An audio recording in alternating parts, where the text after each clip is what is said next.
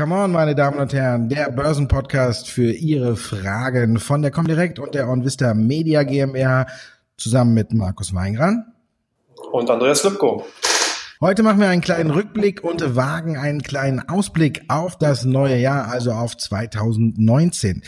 Aber zuvor schauen wir nochmal auf 2018. Andreas, das erste Verlustjahr im DAX seit 2011 ist wohl jetzt Geschichte und hättest du damit gerechnet? Äh, also zumindest sah es ja Jahresanfang gar nicht so verkehrt aus. Wir hatten zwar rückläufige Kurse, aber immerhin waren die Signale dafür, dass wir vielleicht eine relativ frühe Erholung wieder bekommen können, aber dann kamen eben doch sehr, sehr viele politische Querelen. Ich glaube, das war so ein Jahr voller Überraschung, hoher Volatilität oder wie hast du das Jahr wahrgenommen, Markus? Ja, man sagt ja immer, politische Börsen haben kurze Beine. Der Spruch ist äh, dieses Jahr ganz klar widerlegt worden. Also da haben wir schon einige Belastungsfaktoren im Markt gehabt, die ja aufs Gemüt gedrückt haben. Die DAX ja noch bis zur Jahresmitte äh, schön auf ein neues Hoch gestiegen und dann war es vorbei mit der Herrlichkeit. Die Gründe kennen wir natürlich alle, müssen wir die noch alle nochmal aufzählen. Natürlich der Handelsstreit zwischen der USA und China. Dann war da der Brexit, ja, der eigentlich immer noch nicht Geschichte ist. Da wissen wir immer noch nicht, wie es Ende ausgeht. Und dann hatten wir noch die Handelsstreitigkeiten oder besser Haushaltsstreitigkeiten zwischen Italien und der EU. Die sind ja zum Glück jetzt vom Tisch. Also mal ein Problem weniger. Das äh, ist ja schon ein bisschen was. Aber was hat dich so am meisten überrascht 2018? Also ich denke, dass die Handelsstreitigkeiten zwischen den USA, China und zwischen den USA und der EU jedoch hier sehr, sehr prägnant waren und dass man hier auch sehr, sehr viele Überraschungen hatte. Wie oft haben wir das Wort gehört, dass man sich einigen wird, wie oft hat man die Phrasen gehört, ja, äh, dass hier eingelenkt wird und dann gab es da doch die Verschärfung und gerade eben auch die USA haben ja doch immer wieder für einige Manöver gesorgt, die ja selbst nach dem G20-Gipfel dann auch für Überraschungen gesorgt haben. Also ich denke, dass, dass das auf jeden Fall ein Thema ist, was sehr, sehr prägnant war und auch na, wahrscheinlich in 2019 prägnant sein wird. Oder was denkst du? Ja, denke ich auch. Da muss man gucken, wie es weitergeht. Was mich auch 2018 äh, überrascht hat, waren die vielen Gewinnwarnungen aus dem DAX. Das ist man ja so gar nicht gewohnt. Aber gut, Handelsstreit war da natürlich auch ein dankbares Argument, äh, zum Beispiel für die Autobauer. Mercedes und BMW sind ein bisschen damit auf die Nase gefallen, dass sie ihre SUVs eben in den USA produzieren und dann höhere Steuern zahlen mussten für den Import nach China, der ja immer noch der wichtigste Automarkt jetzt für die deutschen Autobauer ist. Und da haben sie sich so ein bisschen ins Knie geschossen. Und dann hatten wir diesen heißen Sommer. Das ist das zweite gute Argument für eine Gewinnwarnung gewesen. Ne? Aber heißer Sommer, zählt das für dich? Ja gut, das äh, Argument ist ein bisschen ausgelutscht gewesen. Wir haben wie viele Unternehmen, das ist vollkommen recht, die da sich darauf berufen haben, gesagt haben, hey, im Sommer war es so warm, dass im Endeffekt die Leute nicht mehr gekauft haben, nicht mehr online ihre Geschäfte getätigt haben. Und wir haben natürlich auch bei der Lufthansa zum Beispiel viele Flugausfälle gehabt, die ja auch so ein bisschen dahingehend den Gewinn- und Umsatzsituation verhagelt haben. Ich fand es auch sehr interessant, dass zum Beispiel Apple und Amazon in den USA eigentlich mit ganz guten Zahlenwerk äh, sind und trotzdem die Anleger dann negativ reagiert haben. Äh, und ich denke, dass das auch symptomatisch dafür, dass die Erwartungen zum zumindest für den US-Markt sehr, sehr hoch waren und dass man hier dann Gewinne mitgenommen hat, beziehungsweise sehr, sehr schnell auch skeptisch geworden ist und dieser Paradigmenwechsel dazu führte, dass im Endeffekt jetzt auch die letzten Wochen und Monate in dem Jahr einfach so grottig schlecht waren. Ja, du hast Amazon schon angesprochen, da müssen wir auch natürlich über die Fangaktien sprechen, wenn man darauf guckt, nur Amazon und Netflix mit einem positiven Jahr, Facebook und Google Schrägstrich Alphabet eher mit einer ähm, enttäuschenden Performance im Jahr 2008. Ist diese Phalanx Fangaktien, ist sie durchbrochen? Gibt es da für dich jetzt äh, neue Favoriten? Weil wenn man so guckt, die Probleme bei Facebook werden nicht kleiner. Google könnte man noch denken, dass sie sich erholen, aber Facebook für mich äh, die auch eine der Überraschungen, wenn man jetzt auf die Fangaktien guckt. Also ich denke, dass zumindest die großen Unternehmen, die, die ja auch in diesem Jahr, also in dem vergangenen Jahr 2018, äh, die eine Billion Grenze geknackt haben, wie eine Apple und Amazon, die werden weiterhin ganz maßgeblich auch das Geschehen im nächsten Jahr beeinflussen. Das sind einfach Unternehmen, die sehr agil in dem sind, was sie halt tun. Apple eben auch eine unheimliche Marketing-Power haben, unheimlich gute Prozesse und eine sehr, sehr starke Dominanz in einzelnen Bereichen. Amazon, die sich quasi immer wieder neu erfinden, neue Geschäftsfelder äh, auskoren oder äh, finden und dahingehend dann auch ihre neuen Modelle aufsetzen umsetzen können. Das ist ein Phänomen und ich denke, dass diese beiden Aktien zumindest auch 2019 ganz maßgeblich den Markt beeinflussen werden. Apple ja hier teilweise wirklich für, für sehr, sehr hohe Gewichtung im Nasdaq und im S&P 500 bzw. im Dow Jones äh, Index dann verantwortlich gewesen, hat hier die Bewegung ganz klar eben auch vorgegeben und im Endeffekt dann auch angegeben. Und das ist interessant, das wird uns erhalten bleiben. Ansonsten denke ich schon, dass wir hier eine, eine Trennung sehen werden. Du hast es bereits gesagt, eine Facebook, glaube ich, sehr, sehr kritisch zu sehen für 2019. Eine Alphabet wird es auch schwer haben. Wir werden hier sehr, sehr viel in Richtung Datenschutz erleben äh, und werden halt hier auch dann äh, Erschwerung der Geschäftsideen sehen, dass man hier eben nicht mehr so leicht die Gewinne mit den bisher kostenfreien Daten eben erzielen kann, sondern dass man hier eben ganz klar auch neue Geschäftsfelder suchen muss. Ansonsten denke ich neue Branchen, neue Trends. Was, was siehst du da am Horizont? Ja, wenn wir noch über die Fangaktien reden, dann finde ich es immer ganz interessant. Ich glaube, das haben so ein bisschen die wenigsten mitbekommen, weil ja alle auch nur auf die Fangaktien geschielt. Aber so ein bisschen im Schatten dieser ganzen Technologiewerte hat sich ja auch Microsoft immer besser und besser entwickelt. Die standen nie im Rampenlicht, aber die haben da einen guten Job gemacht und zwischenzeitlich haben sie ja sogar äh, äh im Dezember Apple als wertvollstes Unternehmen der Welt sogar mal kurz überholt und liegen, glaube ich, jetzt auch noch vorne. Also da muss man schon sehen, äh, dass Microsoft eigentlich hier vielleicht der neue Star am Technologiehimmel ist, war im Hintergrund alles richtig gemacht gute Zahlen gebracht und so sich schön immer nach oben entwickelt. Man hört nichts Negatives. Also da muss man schon sagen, äh, das ist alles super gelaufen. Also für mich muss man gucken, ob diese Fangaktien vielleicht irgendwie mit M bald anfangen. Aber wir haben natürlich Amazon auch, die werden ihren Ding machen und dann gucken wir weiter. Aber wo siehst du jetzt die Technologiewerte? Wenn wir jetzt auf die Chiphersteller gucken, da muss man ja sagen, da kommt ja eine Nachricht, die schlechter ist als die nächste. Auf jeden Fall, ich denke auch. Also bei Microsoft will ich auch nochmal hinzufügen, im Endeffekt haben die sich ja auch neu erfunden. Die haben eben ganz klar, ganz klar ihre Geschäftsfelder auch im zum Beispiel Social Media Bereich mit LinkedIn, die Erweiterung halt wirklich den äh, einen Treffer gelandet. Die haben eben auch mit dem Xbox, mit den ganzen Gaming und natürlich auch mit dem Cloud Computing Service äh, hier auch weitere Geschäftsfelder aufgetan, um eben weg von dem alten etablierten quasi schon Old Economy Geschäft zu kommen. Und das, denke ich, ist das Problem zum Beispiel bei den Chip-Aktien. Die Chip-Aktien waren mal hip, die waren mal neu, waren New Economy, jetzt sind es eben auch ganz klassische Old Economy Werte und müssen sich mit diesen Zyklen einfach auch abfinden. Und das sehen wir. Man schafft es eben nicht hier wirklich äh, über Jahre hinweg dann hier einen Zyklus zu strecken, sondern neue Innovationen, Abnahmezyklen beziehungsweise Investitionszyklen von Unternehmen sorgen natürlich auch dafür, dass solche Branchenzyklen insgesamt unterliegen, dahingehend auch Konjunktur oder beziehungsweise Abkühlung dann eben haben und die Gewinne dann nicht mehr so sprudeln. Aber ich könnte mir auch vorstellen, dass gerade, wie gesagt, Unternehmen äh, 2019 im Fokus rücken werden, die es eben schaffen, hier neue Geschäftsfelder zu entdecken, zu besetzen und da im Endeffekt dann auch die Gewinne herzuzie- äh, zu erzielen. Ich könnte mir zum Beispiel vorstellen, was der 3D-Druck könnte auch interessant werden. E-Mobility, das sind alles Themen, die eventuell im nächsten Jahr interessant sein können.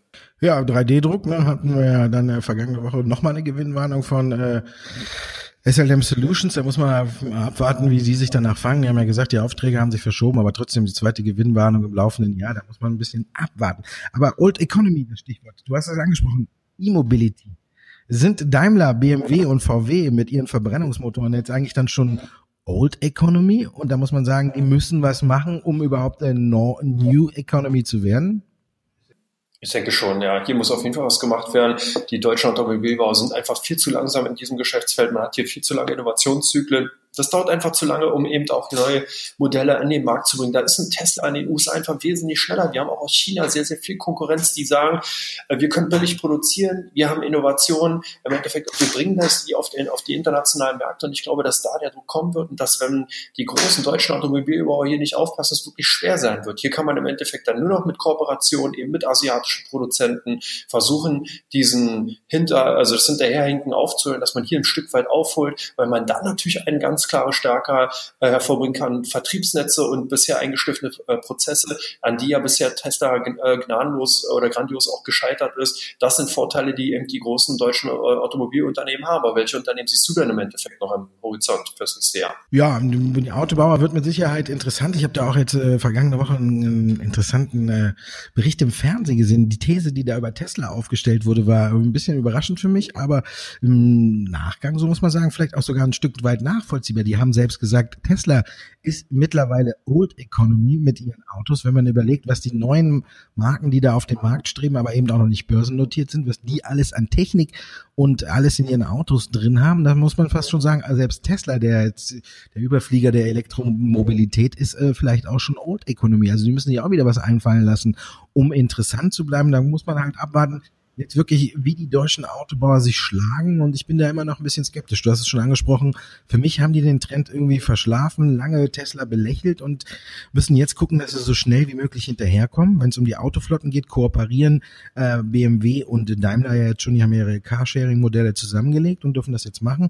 Spekuliert wird, dass sie auch bei Autoteilen eventuell zusammenarbeiten und vielleicht weiß man nicht, vielleicht müssen ja auch sogar die Autobauer zwei große auch verschmelzen, um überhaupt noch konkurrenzfähig zu sein, weil es ist ja irgendwie so ein bisschen auch äh, wie dieses gute alte früher, wie man es, äh, wir werden es kennen, wir sind ältere Generation, aber Anfang der Videorekorder. Man wusste nicht, welches System sich am Ende durchsetzen wird. Man hatte Betamax, man hatte VHS und am Ende hat sich VHS durchgesetzt. Ich meine, gut, heute werden die wenigsten noch eine Videokassette kennen, so wie bei den alten Säcke, aber trotzdem äh, muss man sagen, vielleicht wird das auch jetzt in der E-Mobilität noch äh, gucken, wer setzt sich da am Ende mit welcher Technologie überhaupt durch und wie kommen die anderen hinterher. Also spannendes Geschäftsfeld auf jeden Fall, aber für mich immer noch ein bisschen aus deutscher Sicht mit Fragezeichen behaftet. Da bin ich äh, zum Beispiel eher bei ThyssenKrupp unterwegs. Da haben, äh, ja, Paul Singer ist ja auch eingestiegen und äh, Sevian haben ja ihren Druck durchgesetzt. Quasi ThyssenKrupp wird aufgespalten. Natürlich eine zuletzt eine Belastung durch die Gewinnwarnung, aber das war eine Einmalsache im Grunde genommen, die Kartellstrafe dadurch, dass sie mit Tata Steel zusammengegangen sind. Aber für mich ein sehr interessantes Unternehmen, würde ich ganz oben auf die Watchlist äh, setzen. Wir haben die Querelen im Vorstand so gut wie beendet, also alle Posten sind besetzt. Wir haben das äh, Gemeinschaftsunternehmen auf dem Stahlsektor in Europa haben, wir haben die Aufspaltung des Konzerns. Und wenn man jetzt mal davon ausgeht, die Gewinnwarnung ist Geschichte, läuft alles wieder normal, es kommen keine Strafen, dann finde ich, kann äh, ThyssenKrupp 2019 eigentlich gut überraschen. Der Kurs ist gut zurückgekommen. Gut, das ist ja bei vielen DAX-Aktien, da müssen wir auch nicht drüber reden. Aber ThyssenKrupp für mich eine Aktie, die ganz oben auf die Watchlist guckt, äh, kommt, äh, wenn man sich jetzt im DAX umschauen möchte. Wen siehst du vorne? Ja, ich denke, ThyssenKrupp ist eine tolle Idee. Da hast du im Endeffekt wirklich ein, tolles Unternehmen rausgesucht, was eben sehr, sehr viel Perspektiven dahingehend hat, um eben Turnaround vollziehen zu können. Ich denke da zum Beispiel auch eine Deutsche Bank sollte man nicht ganz unterschätzen. Hier ist wirklich sehr, sehr viel Negatives drin. Wir haben hier eine sehr, sehr miese Stimmung, äh, gerade zum Jahresende auch immer wieder neue Tiefskurse aus, Meerestiefskurse ausgebildet. Und da steckt natürlich ein enormes Potenzial drin, wenn sich denn mal die Nachrichtenlage ändern sollte. Auch wenn man hier natürlich verzweifelt nach einem Geschäftsmodell sucht, was nachhaltig wieder positiv positive oder größere positive Erträge bringen kann, ist das Unternehmen einfach international nicht einfach von der Liste zu streichen. Und da sehe ich halt auch sehr, sehr viel Potenzial, dass man hier äh, die eine oder andere Markt machen kann. Und wir haben natürlich auch noch einen sehr, sehr defensiven äh, äh, Wert, wie zum Beispiel Fresenius, die ja auch sehr stark abgestraft worden ist. Hier könnte ich mir auch vorstellen, dass man die eine oder andere positive Überraschung sieht, dass der Markt übertrieben hat. Oder wie siehst du das? Ja, das denke ich auch. Und natürlich muss, darf man auch nicht äh, SAP von der Liste streichen. Das wird zwar nicht der Riesen-Performance-Bringer sein, aber ich denke auch immer, SAP ist eigentlich ein solides Standbein, was man haben kann im Depot, weil es, sie liefern. Es ist auch relativ ruhig. Man wird auf SAP, kriegt man immer ab und zu was mit. Dann, wenn Oracle Zahlen bringt, wird man schnell verglichen. Aber ansonsten schwebt äh, SAP so auch so ein bisschen dahin und hat auch wie, ähnlich wie Microsoft auch in diesem Jahr immer schön kontinuierlich seine Runden gezogen, seine Performance geliefert. Und das ist natürlich auch so ein Wert, der, wenn man jetzt sagt, man will nicht so viel Risiko im, im Depot haben, äh, dann ist das ein Wert, den man auch auf die Watchlist setzen sollte, weil die, die liefern einfach ständig, aber sind halt ähnlich wie Microsoft immer so ein bisschen still still, klamm und heimlich machen die ihr Ding und viele übersehen die dann manchmal und denken auch SAP langweiliger Wert oder so, wie zum Beispiel auch eine Deutsche Post. Und da sind wir dann wieder, können die überraschen. Bei mir fehlt immer so ein bisschen die Fantasie. Gut, jetzt hatten wir mal den Elektroscooter und die einzige Fantasie, die sie dann noch liefern können, äh, die ist dann, nur wir erhöhen das Porto. Und das ist irgendwie ein bisschen dünn. Dein wird für mich schon interessieren, was denkst du zu Bayer? Ich meine, die haben ja wirklich 2018 äh, die Höhen und Tiefen erreicht, beziehungsweise jetzt auch mit der Nachrichtenlage doch viel, viel zu kämpfen gehabt. Wir hatten Glyphosat äh, oder beziehungsweise die Monsanto-Übernahme, die hier stark belastet. Wir haben hier eine mangelnde Produktpipeline. Was ist deine Aussicht für Bayern im nächsten Jahr? Da bin ich noch ein bisschen äh, gemischter Dinge. Also zum einen natürlich haben wir, wie du gesagt hast, dieses Damoklesschwert, was über Bayer schwebt mit diesen ganzen Klagen. Mittlerweile sind wir schon weit über 9.300 anhängige Klagen. Auf der einen Seite klar, viel. Auf der anderen Seite weiß man, im amerikanischen Rechtssystem kann man auch den einen oder anderen Trick anwenden, sich vergleichen oder sonst wie. Und damit man kein Urteil schafft, was jetzt für alle anderen folgeweisend ist, da gibt's ein paar Tricks. Trotzdem natürlich eine Riesenbelastung. Was interessant ist, ist, wie Paul Singer sich 2019 verhalten wird. Man weiß ja, aktivistische Investoren sind eigentlich unterm Strich für den Vorstand immer total unbequem. Ich kann es gar nicht so recht glauben, dass er schon ein Jahr bei Bayer an Bord war und äh, ein Jahr quasi die Füße stillgehalten hat und nichts gemacht hat. Ich bin gespannt, wie er sich 2019 verhält. Normalerweise wollen Hedgefonds ja natürlich Geld verdienen mit ihrem Investment. Bayer natürlich auch eine gute Grundlage, den Konzern aufzuspalten. Ist ja modern mittlerweile, dass man aufspaltet, weil man ja sagt, in den Einzelteilen ist ein Unternehmen viel mehr wert als im Gesamten. Bei Bayer bietet sich natürlich auch Pharmasparte und äh, die ganze andere Agrarsparte an, also dass man da auch aufteilen könnte. Ich bin gespannt, wie Paul Singer sich da verhält. Aber eins ist ja auch festzuhalten, für den Vorstand ist es ungemütlich. Unterm Strich, für die Anleger ist es eigentlich immer ganz gut. Wir haben es ja bei ThyssenKrupp gesehen, wenn die Gewinnwarnung nicht gekommen wäre, hätte hier der Einstieg von Singer auch ein bisschen beflügelt. Dann haben wir gesehen, woanders immer das gleiche Vorgehen. Wenn die Investoren, die aktivistischen Investoren, darf man sie eine Heuschrecke nennen? Ich weiß nicht, ist verpönt, ne? aber ich denke schon zehn Jahre her. ja, gut, wir sind ja ein bisschen älter, ne? Wir kennen das ja noch, ne?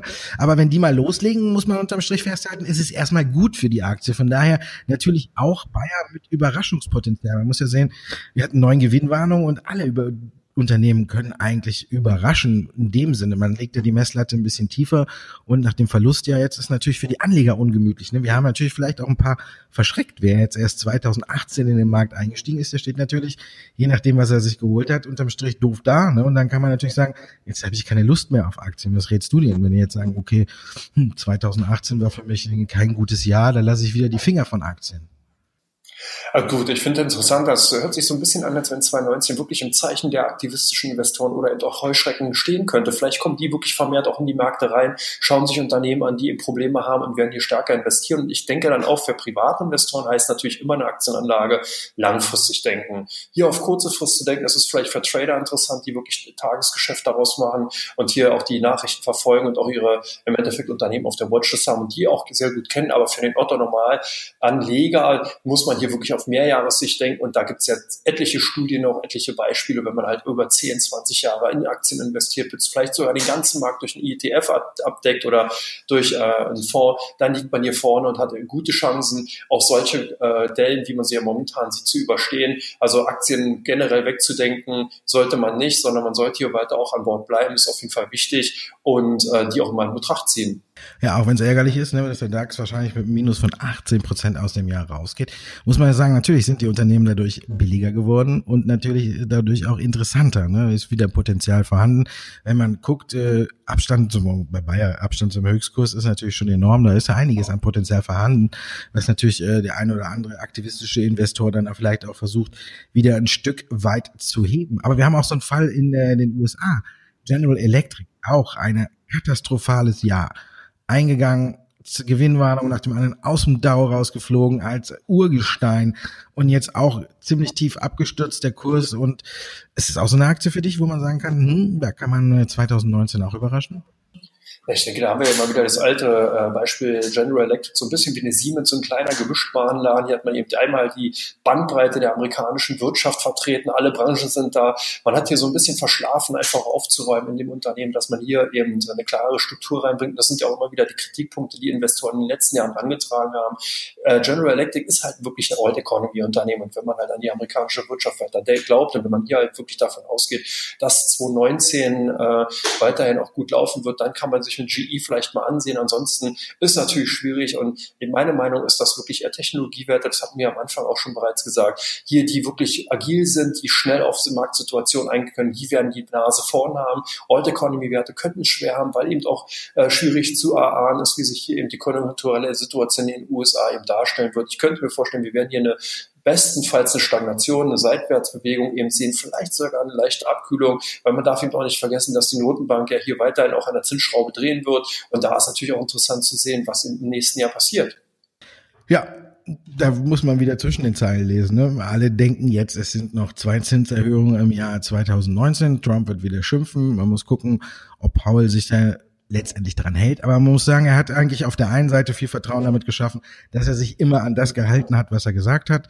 Gut, eine Überraschung zum Jahresende wäre gut gewesen, aber er war auch in der Bredouille, da hätte man ja auch sagen können, hör mal, du kannst ja nicht alles machen, was der Trump sagt, sondern du musst deinen Stiefel äh, selber anziehen und das hat er getan. Also wenn er jetzt nur zweimal aufs Gaspedal drückt, dann ist das für völlig okay. Ich denke, da werden die Märkte das auch honorieren. Wie siehst du jetzt den Jahresverlauf? Also ich gehe so ein bisschen davon aus, wir ziehen diesen ganzen Schlamassel noch so ein bisschen bis in den März mit rüber, bis dann die, die, Jahreszahlen dann endlich alle auf dem Tisch liegen und jeder dieses Jahr 2018 dann auch über die Bücher abgehakt hat und danach äh, könnte dann wieder so aufwärts gehen. Also ich denke 2019 ein Jahr, wo wir im DAX wieder ein Plus sehen. Und du auch? Ja, ich könnte mir so, wenn man sich das sinnbildlich vorstellt, wie ein V, wir werden zum Jahr, zur Jahresmitte, da hast du vollkommen recht, vielleicht noch die eine oder andere Überraschung sehen, was auch von der Unternehmensseite kommt, aber auch eben auch politisch. Wir haben ja auch viele Themen, die noch nicht richtig gelöst sind, wo eben auch, denken wir an den Brexit, das kommt ja erst noch. Wir werden hier im Endeffekt noch viel, viel äh, Nachrichten eben auch bekommen. Wir haben eben weiterhin den Handelsstreit und das sind alles Fakten, die kommen in das erste Jahr auf jeden Fall geballt rein. Wir werden ja auch die Notenbankpolitik eben auch von der EZB dann sehen und von der FED, die eben auch in die erste Jahreshälfte mit reinknallen. Von daher könnte es sogar sein, dass der Sommer ein bisschen stürmisch werden könnte, aber äh, das Börsenjahr 2019 sehe ich genauso wie du optimistisch. Ich glaube nicht, dass es überschäumend wird, aber ich kann mir vorstellen, durchschnittliches Jahr, vielleicht stehen wir hier nachher dann doch so sieben, acht bis zehn Prozent höher, was eine tolle Rendite wäre. Ja, und man muss ja auf der anderen Seite sehen, eigentlich kann es ja fast nur Überraschungen geben. Ne? Schlimmer geht ja eigentlich gar nicht mehr. Einigen sich die USA und China haben ein Überraschungspotenzial. Brexit kann auch eigentlich nur überraschen, weil es gibt ja im Grunde genommen aktuell niemanden, der sagt, äh, oh ja, nee, das äh, kriegen die noch auf die Reihe. Jeder rechnet mit einem harten Brexit. Also dann wäre sogar eine Unterzeichnung des bisherigen Deals eine Überraschung, die die Märkte beflügeln würde. Oder vielleicht gibt es sogar noch einen Exit vom Brexit, was ja noch mehr für Schwung sorgen würde. Also Überraschungspotenzial ist genügend vorhanden. Und wenn nicht, am 29. März ist es soweit, das fällt dann unter, dem, unter das Motto dann lieber ein Ende mit Schrecken als ein Schrecken ohne Ende. Und das mögen die Märkte ja auch bekanntlich, wenn sie mit Fakten arbeiten können und nicht immer in so einer unsicheren Zone schweben. Also von daher, ab da ungefähr würde ich sagen, kann man schon mal wieder ein bisschen ja, positiver in die Zukunft blicken. Das war's, oder? Sehe ich auch so. Meine 2018 tolles Jahr. Vielen Dank weil dir erstmal dafür, dass wir hier so ein paar tolle Sendungen gemacht haben. Und ich glaube, 2019 wird richtig cool. Da freue ich mich auch auf 2019. Es gibt dann natürlich nicht nur Überraschungen an den Märkten, es wird auch einige Überraschungen noch bei Come On geben. Wir planen weiter fleißig, äh, wie wir es ausbauen können, ob wir vielleicht noch andere Formate auf den Weg bringen, ob wir Spezialreporte machen und alles. Also da ist auch noch viel Potenzial bei uns beiden. Das werden wir auf jeden Fall ausschöpfen. Und jetzt, meine Damen und Herren, wünsche ich Ihnen natürlich noch einen guten Rutsch ins neue Jahr. Ich hoffe, Sie hatten frohe Weihnachten und deswegen sehen wir uns dann 2019 auch oder wieder. Wir sehen uns nicht, wir hören uns wieder, muss man ja sagen. Ne? Wir hören uns wieder. Also, guten Rutsch ins neue Jahr, meine Damen und Herren. Guten Rutsch.